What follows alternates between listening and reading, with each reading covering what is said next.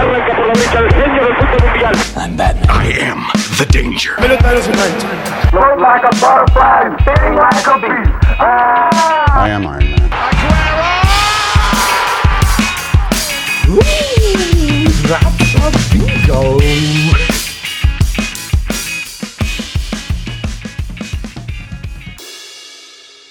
Hola amigos, ¿cómo están? Espero que estén muy bien. Yo estoy bastante contento y muy feliz de estar en un episodio más aquí en el podcast.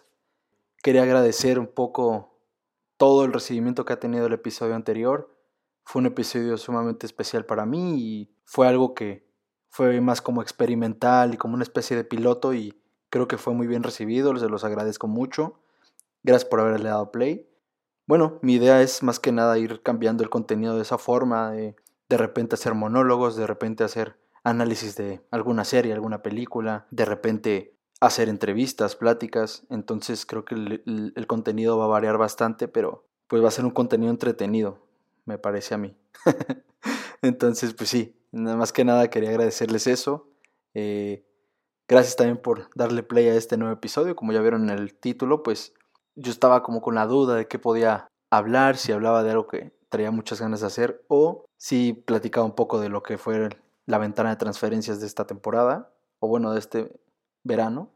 Y me decidí cuando se dio por oficial el fichaje de Cristiano Ronaldo por el Manchester United. Fue algo que dije, ok, ya, definitivamente tengo que hablar de eso, que no se me cebe, si no se me va a olvidar, si no se me va a ir. Y todavía falta, o sea, puede que todavía se dé un, uno que otro bombazo ahí al final, pero sí, me decidí finalmente por hablar un poco de lo que fue esta ventana de transferencias, de los movimientos tan sonados que se dieron y creo que lo que voy a hacer es explicar un poco cómo se dieron los movimientos en las cinco grandes ligas de Europa, que creo que es lo más llamativo y lo que más este, puede atraer la atención.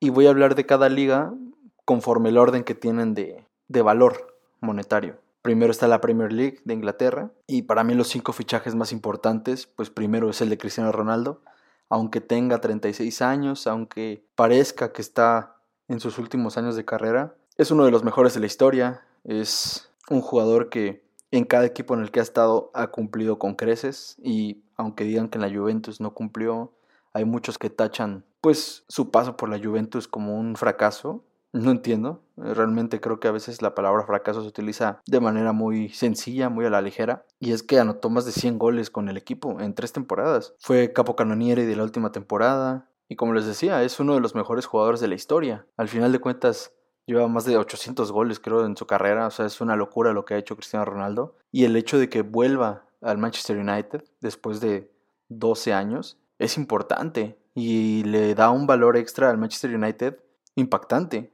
Los vuelve candidatos, si ya no lo eran antes, ahorita los vuelve candidatos 100% al título. Y solo costó 25 millones de euros, o sea, fue una verdadera ganga para el Manchester United. Digo, entiendo, por la edad y todo, pero este es un jugador que se ha mantenido en la élite durante tanto, tanto, tanto tiempo, que el- realmente 25 millones por él es una ganga. También llegó Romelu Lukaku al Chelsea, un jugador que ha sido criticado por su paso en el Manchester United, que quizás no, no cumplió con las expectativas, pero que con el Inter de Milán hizo muy bien las cosas. Anotó casi 50 goles en dos temporadas con el Inter de Milán y además fue MVP de la última Serie A. O sea, además de, de campeón con el Inter, también fue el mejor jugador de la temporada. Entonces es un jugador que por supuesto llega con un gran renombre, llega de jugar la, la Euro con Bélgica y además todavía tiene una edad bastante aceptable, o sea, 28 años, todavía estás en, en en plenitud futbolística, entonces creo que puede ayudarle muchísimo al Chelsea, que si de algo pecó la temporada pasada fue de que no tenían un delantero matón, un delantero que pudiera meter todas las ocasiones que generaban, pues ahorita ya lo tienen, y creo que era como lo que le faltaba al equipo de Thomas Tuchel, porque en sí es un equipo que genera muchísimo, pero que no lograba anotar los goles que quizás merecían. Y aún así les alcanzó para cerrar bien la temporada, para ganar la UEFA Champions League. Entonces pinta para hacer un, un muy buen torneo de Romelu Lukaku en, en el Chelsea. Después, pues para mí está el, el fichaje de Jadon Sancho por el Manchester United. Un jugador que yo me acuerdo cuando lo llegué a ver, en- bueno, no lo llegué a ver tal cual jugar en el Manchester City. Creo que nunca jugó, pero me acuerdo que era de ellos. Y sí me saqué de onda cuando fichó por el Manchester United. Dije, ah, caray. pues se supone que era como desde morrito de ese equipo. Pero bueno, eh, al final de cuentas, la categoría que te pueda dar el Manchester United y el hecho de que tanto te quieran, pues sí genera un interés en el jugador. Y, y fue un fichaje totalmente merecido. Costó 85 millones de euros. Generó más de 110 goles con el Borussia Dortmund en cuatro años. O sea, es un, es un jugador que produce, que te genera fútbol, que te da números positivos. Entonces, por supuesto, creo que el Manchester United con esa adquisición y la adquisición de Cristiano Ronaldo se elevan un escalón más de lo que fue la temporada pasada, que ya fue bastante buena de ellos. Y el chico apenas tiene 22 años. O sea, me parece que, que puede ser una temporada histórica y puede ser el renacimiento por fin de este equipo que, que, que tantos años ha estado en la amargura después de la partida de Sir Alex Ferguson y me parece que puede ser todo esto lo que cambie por fin la historia, cuando menos la historia del pasado reciente. El otro fichaje que para mí tiene muchísima importancia, tanto económica como en nombre, es el de Jack Grealish, eh, que llega al Manchester City y es el, el único fichaje del Manchester City así como llamativo y fue por 117 millones de euros. O sea, es el jugador creo más, más caro en la historia de, de, un club de Inglaterra a otro club de Inglaterra. O sea, fue una locura ese cambio. Un jugador que te produce muchísimo fútbol, un jugador que es muy insistente y muy incisivo en ataque, que generó casi 35 goles en casi 100 partidos de Premier League con el Aston Villa y que pues, para ser en el Aston Villa no son números malos. Entonces me parece que con el Manchester City, con los jugadores adecuados y con la guía de Pep Guardiola puede llegar a, ser un jugador sumamente importante. Lo demostró también en la Euro, que tiene calidad. Entonces es un fichaje importantísimo. De hecho, hablando de precios, no mencioné el precio de Romelu Lukaku. 115 millones de euros por el belga. O sea, la Premier League está en otro nivel económico. El, el hecho de que puedan gastar tanto dinero por estos jugadores, aún en tiempos de pandemia, pues sí demuestra como la diferencia entre esa liga y las demás de Europa. Por último, yo creo que el fichaje de Rafael Varane, el francés por el Manchester United, es ese fichaje que quizás necesitaba el Manchester United más que todos los demás. Porque sí, cuando ficharon a Harry Maguire, pues yo siento que gastaron muchísimo dinero por un jugador que, si bien es, es de calidad, creo que no, no vale eso. Entonces ahorita le, le, le, mandas a un jugador que puede hacer una muy buena dupla con él y que puede ya por fin reforzar esa defensa del Manchester United que tanto tiempo les ha dado problemas. Es un jugador de garantías que si bien en el pasado reciente ha tenido bastantes errores con el Real Madrid, pues aún así está en plenitud futbolística, tiene 28 años y ya ha ganado muchísimos trofeos con el Real Madrid, es campeón del mundo con Francia, o sea, no es, no es cualquier hijo de vecino, es un muy buen jugador y creo que le puede ayudar muchísimo al Manchester United. De hecho, pues el Manchester United yo creo que ahí está peleando con los equipos que mejor mercado hicieron en este verano. La segunda liga que más valor tiene es la liga española. Y aquí hay que recordar que de aquí se fueron Sergio Ramos y Lionel Messi, los dos máximos representantes de los dos equipos más importantes de la liga. Entonces esta liga ha perdido pues a sus dos más grandes figuras. Pero hablemos de fichajes, ¿no? que es lo, lo que venimos aquí a platicar un poco. O sea, creo que el fichaje más importante que ha tenido ahorita la liga es el de Memphis Depay, eh, el jugador neerlandés que pues estaba checando sus estadísticas y produjo más de 130 goles con el Olympique de Lyon en cuatro años y medio. Son muy buenos números, o sea, estamos hablando de un jugador que, si bien es atacante, pues su posición natural era más de extremo, más de eh, ser un jugador incisivo en ataque, generador y todo. Creo que 130 goles en cuatro años y medio son muy buenos números. Y además llega con 27 años de edad y llega gratis. De hecho, aquí vamos a notar este cambio en la parte económica de la Premier League respecto a las demás ligas como la mayoría de los jugadores que han llegado y que son muy buenos fichajes han llegado de forma gratuita, o sea, como agentes libres. Y eso pues, es algo que también demuestra la crisis económica en la que se encuentra alguna, alguna liga contra otra. El segundo fichaje que me parece importante en nombre, cuando menos, es el de Sergio Cunagüero, que también fichó por el Fútbol Club Barcelona. Y pues habrá muchos que quizás critiquen esta elección, pero pues no puedes negar que es el máximo anotador en la historia del Manchester City. Que seas el máximo anotador de cualquier historia, de cualquier equipo, es algo muy importante, es algo que te da renombre. Y más si es en una liga como la de Inglaterra, más si es en un equipo que en los últimos años ha ganado tanto renombre como el Manchester City y que además pues es histórico de Inglaterra, tiene muchísimos años de, nacido. Entonces no es sencillo ser el máximo anotador en un equipo así y si mal no recuerdo, creo que es el máximo anotador en la historia de la Premier siendo extranjero. O sea, más bien el máximo anotador extranjero en la historia. Pero bueno, la cosa es que sí, La verdad es que sí viene de, su peor temporada en cuanto a goles producidos, en cuanto a juegos pues, disputados. Y es que viene de muchas lesiones y de lesiones de estas tipo molestas, ¿saben? Eh, que son de dos meses y que de repente te lesionas otra vez y es un mes y medio más. Y que ahorita también se lesionó la rodilla hace, hace unos meses y estuvo 3, 4 meses parado. O sea, sí tuvo muchos problemas esta temporada y ahorita tuvo la mala fortuna de que cuando ya por fin había llegado al Fútbol Club Barcelona, pues se volvió a lesionar y estará dos meses fuera más. Pero pues yo, tengo, yo le tengo fe. Es un jugador que a mí me cae muy bien en lo personal. Se me hace muy divertido, se, se ha acercado más a la comunidad haciendo sus streams en Twitch y todo. Entonces creo que es un jugador que ha sabido ganarle un poco a lo que es esto de la pandemia y el que no puedas disfrutar del público, etcétera. Llega con 33 años de edad, tampoco me parece que llegue muy viejo, pero pues sí, eh, ya está más para allá que para acá. pero creo que estando bien físicamente le puede ayudar muchísimo al equipo y yo espero que se pueda recuperar pronto y que realmente pueda demostrar su valía, porque hay muchos que dudan de él y pues me gustaría que callara algunas bocas ahí. El tercer más importante en mi opinión es el de Rodrigo de Paul por el Atlético de Madrid, un jugador que pues en los últimos años ha agarrado cada vez más consistencia y ha sido más efectivo. Viene de generar 70 goles con el Udinese de Italia en 5 años. Que, bueno, o sea, si lo divides entre 5, pues puede que no sean tanto en números, pero no es fácil hacer ese número con pues un equipo como el Udinese, que no es de tanto poderío, que no es de tanto, tanta producción de goles, etc. Viene de ser campeón de la Copa América 2021 con Argentina y además siendo uno de los jugadores fundamentales del equipo. Entonces me parece que el Atlético de Madrid supo ver a un jugador que ellos necesitaban y él necesitaba ir a un equipo como el Atlético de Madrid con el Cholo Simeone que, yo siento que le puede ayudar muchísimo y lo puede hacer aún un mejor jugador. Tiene 27 años, entonces está en total plenitud. Creo que llegar al campeón vigente de España es algo muy lindo para él y yo creo que la puede, la puede romper. Y aquí se nota también la, la crisis en la que se encuentra el, Fútbol Club Barcelona en la que se encuentra el Real Madrid, que como es que Memphis Depay y, y, el Kun Agüero llegan gratis al Fútbol Club Barcelona, y aquí el Atlético de Madrid puede gastar 40 milloncitos por Rodrigo de Paul.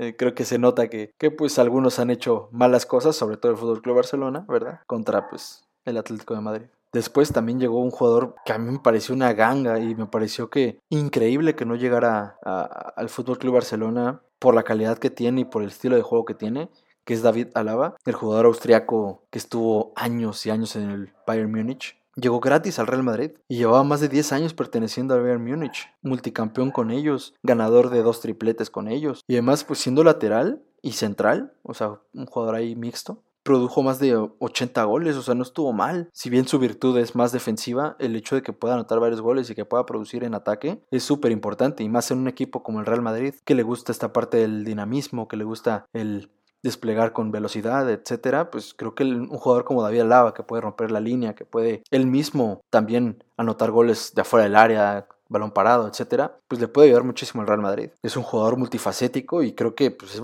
garantía en ataque y en defensa. Muy bien el Real Madrid, la verdad es que consiguió un jugador de manera gratuita para intentar suplir al mejor defensor o uno de los mejores defensores que ha tenido en su historia, como Sergio Ramos. Y el último, pues es uno que se acaba de oficializar, que se llama Mateus Cuña. Es un jugador que yo realmente, si soy honesto, no, no le conozco mucho. O sea, supe de él en los Olímpicos. Y es un jugador que, según lo que noto en sus números, es que pues apenas está empezando en este mundo del fútbol europeo. Y en su última temporada produjo 23 goles en 40 partidos con el Hertha Berlín. Entonces, me parecen buenos números. Lo que he visto en videos de él y todo, me parece que es un jugador que, que no tiene el Atlético de Madrid y que le puede ayudar muchísimo a encontrar otras formas de atacar, a encontrar, tener un poco más de, retención de balón, un poco más de dinamismo y pues habrá que verle. Eh, me parece que si te gastaste 30 millones por él es porque crees que los vale la pena. Entonces, ahorita el Atlético de Madrid sí que, sí que le metió dinero a este, a este mercado y pues ojalá y le salga, ¿no? Habrá que ver. Como les decía, pues fue campeón de los Juegos Olímpicos con Brasil y anotó tres goles. Antes de pasar a la otra liga, es importante mencionar que pues igual y después de que salga este podcast, Kylian Mbappé habrá llegado al Real Madrid y podrá ser una de las noticias bomba más importantes que se han dado en los últimos años. Habrá que ver, o sea, es de lo que no sé, que es difícil que suceda, pero a la vez, si no lo dejan salir ahorita el Paris Saint Germain, eh, el próximo año se va gratis y ya sería, es muy obvio que sería el Real Madrid, ya Ese es un movimiento que lleva buscando desde hace años. Es su sueño jugar ahí. Y ahorita es cuando el París puede sacarle dinero. Pero igual y pueden, están decidiendo quedárselo para, para apostar a que este año ganen todo y ya que se vaya feliz y contento el Real Madrid la próxima temporada. Kylian Mbappé pues es un jugador joven, con muchísimo futuro, que además ya es un jugador elite, ya es un jugador que marca diferencias, multicampeón en Francia, tanto campeón con Mónaco como con el Paris Saint Germain, fue campeón del mundo en 2018, lleva 239 goles producidos en poco más de 230 partidos disputados de forma profesional con Mónaco y con Paris Saint Germain. Me parecen números de locura. Más de un gol producido por partido a, teniendo 22 años es, una locura. Y se dice que el precio que, que podría tener esta, bueno, esta ventana de transferencias es de 180 millones de euros. O sea, y eso que se está quedando corto, pues el, su valor es, es, este, podría ser mayor, pero por lo mismo de que ya están forzando al París, así como, oye, se te va gratis la próxima temporada, pues puedes abaratarlo un poquito, ¿no? Pero aún así, 180 millones, el Real Madrid, este, no sé de dónde los va a sacar. Ha gastado muchísimo dinero en su nuevo estadio, etc. Pero bueno, la siguiente liga es la Serie A, y esta me parece la liga que más perdió. Perdió a su MVP como Lukaku, perdió a su capocannoniere que es Cristiano Ronaldo, perdió a uno de los jugadores con más futuro como Gianluigi Donnarumma y también perdió a Rodrigo de Paul, que por lo que venía siendo en el pasado reciente, pues era uno de los atractivos de la liga. Y los movimientos que tuvo tal cual fueron más movimientos locales, de un equipo italiano a otro equipo italiano. Por ejemplo, Manuel Locatelli, que llegó del Sassuolo a la Juventus, después de haber tenido un muy buen torneo de la Euro. En números, pues 18 goles producidos en 3 años con el Sassuolo, pues es algo que, que está bien para un jugador que, que juega en el medio campo más defensivo, más de tener el balón, de darle movilidad al juego. Tiene apenas 23 años, entonces me parece que le puede ayudar muchísimo a la Juventus ahorita a retomar el camino, porque pues habrá que recordar que la Juventus no fue campeona en la última temporada, entonces perdió no sé cuántos títulos al hilo que llevaba y por supuesto que quieren regresar a eso, a ese poderío. El chico costó 35 millones de euros, entonces es una apuesta importante por, por, parte de la Juve y habrá que ver cómo le va. Después me parece que el Inter de Milán no tenía forma de suplir a, Romelu Lukaku. Es difícil suplir a tu máximo exponente, a tu jugador más importante, pero de todo lo que podías elegir dentro de la Liga de Italia, que pues tomar en cuenta que está Chero Immobile en la Lazio y está Edin Seco en la Roma, pues haber conseguido a Edin Seco como agente libre, me parece que estuvo muy bien por parte del Inter. En Seco es un jugador que, si bien ya tiene una edad importante, ya tiene 35 años de edad, pues tiene más de 170 goles producidos con, el, con la Roma en 250 partidos. Ya fue capocannoniere de la Serie A, es un jugador con muchísima experiencia, que sabe el rol que va a tomar y que me parece que le puede ayudar al Inter a, volver a pelear por el título de liga. Recordar también que el Inter de Milán es el vigente campeón de Italia. Después, pues, una de estas famosas traiciones, ¿no? Hakan Shalanoglu, el turco, jugaba para el AC Milán desde hace ya cuatro años y decidió fichar por el Inter de Milán, el rival odiado de la ciudad. Y no tuvo malos números con el AC Milán. Tuvo 80 goles producidos, como les decía, en cuatro años, no está nada mal. Yo siento que es un jugador que le faltó mucha consistencia, un jugador que de repente te daba muy buenos partidos y de repente se desaparecía otros 3, 4 partidos y no ayudaba mucho al equipo. Me imagino que por eso el AC Milán tampoco puso mucha traba para que se fuera. También es importante pues remarcar que llegó Joaquín Correa por parte de la Lazio al Inter de Milán, teniendo 27 años de edad. Se apostó por él, costó 30 millones de euros y es un jugador con muchísimo dinamismo que podría ser un buen goleador. Entonces creo que le puede ayudar bastante al Inter de Milán a encontrar como suplir a Romelu Lukaku con diferentes jugadores o un estilo de juego diferente. Y también Olivier Giroud, eh, el jugador francés que es muy criticado por por los números tan bajos que llega a tener en goles producidos. Pero la verdad es que es un jugador que sin balón te da muchísimo en movimientos, te da muchísimo también reteniendo el balón, darle fluidez al juego. Entonces creo que puede ayudarle al, al Milan a, a encontrar la forma de ser un poco más efectivos en la parte del ataque. Tiene 34 años, entonces también es importante tomar en cuenta que se están llenando de personas pues ya de edad avanzada, pues Zlatan Ibrahimovic, que ya tiene prácticamente 39 años, y ahorita Oliver Giroud de 34, pues tienen un ataque un poco viejo. Pero bueno, eh, es un jugador de calidad que creo que le puede ayudar muchísimo al equipo. Después viene la Bundesliga, una Bundesliga que perdió a David Alaba, perdió a Jadon Sancho, y pues que fichajes así bomba me parece que no hizo. Sí usó uno de RB Leipzig al Bayern Múnich, que es Dayot Upamecano, un joven central que tiene muchísima proyección, tiene apenas 22 años de edad y además, pues, como les digo, viene de uno de los rivales al título como es el RB Leipzig. Entonces el Bayern Múnich, pues, otra vez vuelve a, asegurar la liga prácticamente. Una tragedia evitaría que, el equipo comandado por Julian Nagelsmann pueda ser el campeón de, Alemania. Además el costo que tuvo el joven Upamecano, pues 42 milloncitos estuvo, estuvo elevado. Entonces es un jugador que tiene muchísimo futuro y por supuesto que el Bayern Munich le echó el ojo desde hace varios años y dijo, vente para acá. Es momento de que ya estés con nosotros y ya dejes de ayudarle a nuestros rivales. eh, otro jugador que pues se me hizo importante el cambio que tuvo fue el de Andrés Silva, el portugués que pues yo me acuerdo en, el Porto cómo era de importante y los goles que anotaba y después tuvo una serie de actuaciones que ya eran pues sí lamentables, llegó a jugar con el Milán, con el Sevilla y después llegó al Eintracht Frankfurt y los números que tuvo bastante decentes, bastante buenos yo diría. 60 goles producidos en dos años con el equipo, me parece algo bastante bueno. Y ahorita pues en un traspaso de, de 20 millones de, de euros, llega al RB Leipzig, uno de los equipos que ha estado peleando con el Bayern Múnich junto con el Borussia Dortmund y un equipo que nos ha acostumbrado a tener un juego más alegre y así, creo que puede hacer bien las cosas ahí. Habrá que verle al portugués porque es un jugador que además es joven, tiene 25 años de edad. Creo que puede romperla. Otro fichaje importante para mí dentro de la Bundesliga fue el de Daniel Madden, eh, un jugador de Países Bajos que hizo muy bien las cosas con el PSV Eindhoven y que creo que puede ayudarle muchísimo al equipo del Borussia Dortmund, que siempre se quedan en el ya merito, siempre se quedan como un equipo que, que puede dar más, pero tiene esta cualidad que muchas veces ya he mencionado en el podcast, que es esto del pecheo, de que cuando más se les necesita, más que saquen el, el pecho, el, el orgullo y demuestren su calidad, pues siempre se quedan en el ya merito. Y pues con 80 goles producidos en el PSV en tres años, me parece que tiene el respaldo suficiente para ir al Borussia Dortmund e intentar hacer mejor las cosas. Además de que en el Borussia Dortmund pues ya tienes a, a Haaland, tienes a, a Reina, a Torgan Hazard, a Mukoko. Entonces tienes a jugadores ahí que pueden hacer muy bien las cosas y además tan jóvenes. Y además costó 30 millones de euros, entonces algo barato no fue es una apuesta importante por parte del Borussia Dortmund que normalmente nos acostumbra a comprar jugadores jóvenes y después venderlos por mucho más dinero, ¿no? Entonces, pues a ver qué sucede con él, habrá que ver. Yo creo que le va a ir muy bien al equipo y será una gran temporada en la Bundesliga. Obviamente el Bayern Múnich siempre ficha a los rivales, siempre ficha a los mejores jugadores de, de los equipos contra los que compiten en la Bundesliga, pero podría ser una temporada interesante. Siempre es bueno esperar competencia. Después viene la Ligue On de Francia. Ligue On, no sé cómo se dice, no, no. no tengo el mejor acento francés. Pero sí, este, esta liga te perdió a Memphis Depay y obviamente también, digo, también perdió a Florent Thauvin, a los Tigres, por supuesto, una super figura.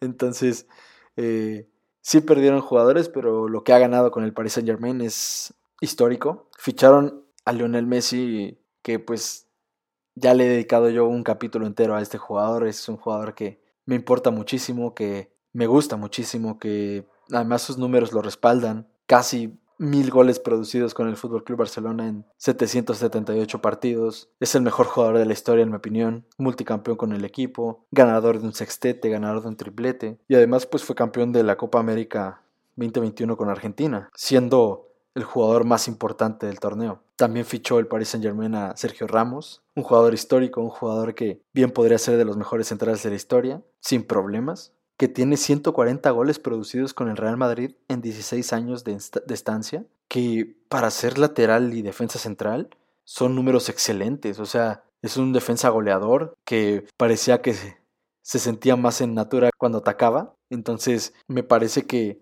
además de ser un multicampeón con Real Madrid también era multicampeón con España, campeón de la Euro, campeón del mundo. Me parece que el Paris Saint Germain se sacó la lotería con estos dos jugadores jugadores emblemas de sus clubes, jugadores que llevaban muchísimos años perteneciendo al Real Madrid y al Fútbol Club Barcelona. Y además llegaron de forma gratuita, llegaron como agentes libres. Háganme el mentado favor con eso. no me lo puedo creer. Pero bueno, eh, gran mercado de fichajes del Paris Saint Germain, no hay duda de eso.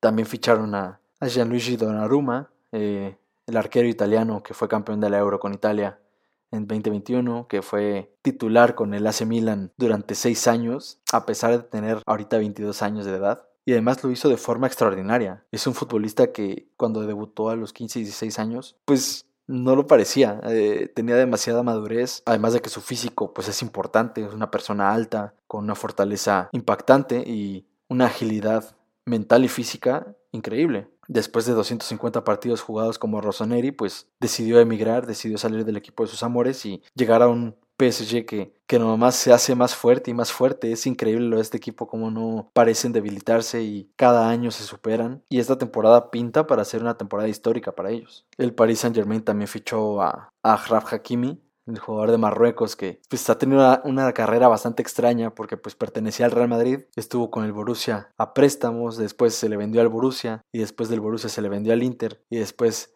de venderse al Inter se le vendió al Paris Saint Germain y como que ha tenido una temporada, una temporada, una carrera muy rápida, muy veloz, así como es él, potente, o sea, tiene apenas 22 años de edad y ya tiene una, un bagaje importante. Entonces creo que le puede ir muy bien a este jugador. Va a ayudarle muchísimo al Paris Saint Germain a, a cubrir una de las posiciones que pues sí más le fallaban quizás, que es la lateral de derecha. Y no tengo dudas de que este año va a ser un año importante para el Paris Saint Germain. Y recordar que este es el único jugador por el que desembolsaron dinero, 60 millones de euros, que no es poco, no es para nada poco. Pero tomando en cuenta todo lo que consiguieron, yo lo firmo cuando quieran. Finalmente también ficharon a Jorginho Wijnaldum, un jugador que con el Liverpool de Club siempre, siempre fue muy consistente, siempre estuvo jugando varios partidos en la temporada, siempre fue un jugador de nivel decente, que quizás tenía sus momentos álgidos, pero nunca tuvo como bajones importantes de juego, siempre fue cumplidor. Y me parece un, un jugador que, que le puede ayudar muchísimo al Paris Saint Germain, un jugador multifacético que puede jugar en varias posiciones dentro del medio campo, tiene apenas 30 años, entonces está en plenitud futbolística. Y pues un tema ahí chistoso es que ya estaba prácticamente fichado por el Fútbol Club Barcelona y llegó el Paris Saint Germain y de la nada se los robó. Y ya hay una rivalidad ahí importante con entre el Fútbol Club Barcelona y el Paris Saint Germain. Ya no son equipos que se quieran para nada en ver ni en pintura, son equipos que pues como lo notaron con el Paris Saint Germain, en cuanto sienten que puede afectarle al Fútbol Club Barcelona, pues lo hacen. Y yo como fanático del Fútbol Club Barcelona, pues por supuesto digo, ay, ya bájale, ya estuvo bueno. Y más ahorita que nos quitaron a nuestra máxima figura en la historia, pues sí, sí que duele verlos tan triunfadores en el mercado de fichajes. Pero bueno, es un equipo que tiene dinero, tiene gran respaldo económico detrás y pues si lo pueden hacer y, y lo hacen de manera correcta conforme a los estatutos del fair play financiero, pues adelante. Y este jugador pues también llegó de manera gratuita. Entonces, mercado histórico para el Paris Saint Germain. La verdad es que fue un mercado histórico en general. Me parece que se hicieron movimientos importantes por nombres importantes. Cristiano Ronaldo, Lionel Messi. Ahí estamos hablando de los dos mejores jugadores de la historia. También se movió Sergio Ramos. También jugadores jóvenes como Sancho, como Donnarumma.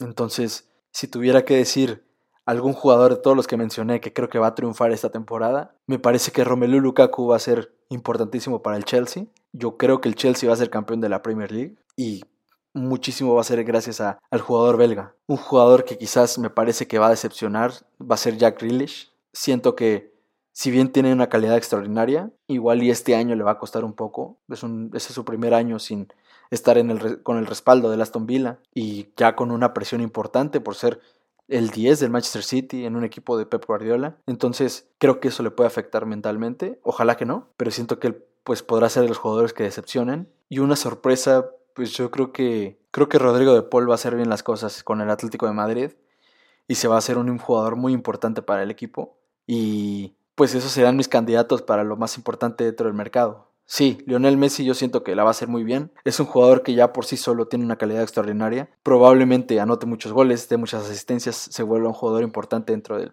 del Paris Saint Germain. Pero bueno, es, es algo que se espera de él. Será importante verlo, obviamente, porque pues, ha estado 20 años con el Fútbol Club Barcelona. Eso puede que mentalmente le pese. No es fácil salir ya de tu zona así de confort estando tan grande, pero creo que va a ser capaz de superar esa barrera mental y, y lo va a hacer muy bien. Entonces, pues yo mis, mis elegidos me basé más por lo que han hecho, han fallado, lo que pueden lograr, lo que no. Y pues con Lionel Messi y Cristiano Ronaldo, esos jugadores me parece que ya están en un nivel y un escalón más alto, pero por supuesto que ellos dos lo van a hacer muy bien, o sea, no tengo duda de eso. Sería algo realmente decepcionante que, que no pudieran hacer una temporada muy buena con sus equipos. Que obviamente yo soy de las personas que no apoya que, que ellos tengan que cargar solos con los equipos o que si el equipo pierde es culpa de ellos o así. O sea, me parece ya ponerles mucho peso encima. Pero habrá que ver, ojalá, ojalá les vaya bien. Fue un mercado de fichajes increíble. Y si se cierra lo de Kylian Mbappé al Real Madrid, pues yo creo que habrá sido el mercado de fichajes más importante de la historia. Por el peso histórico que ya tienen los nombres que se están moviendo. Mi nombre es Andrés Espinosa y como ya se habrán dado cuenta, no sé un carajo.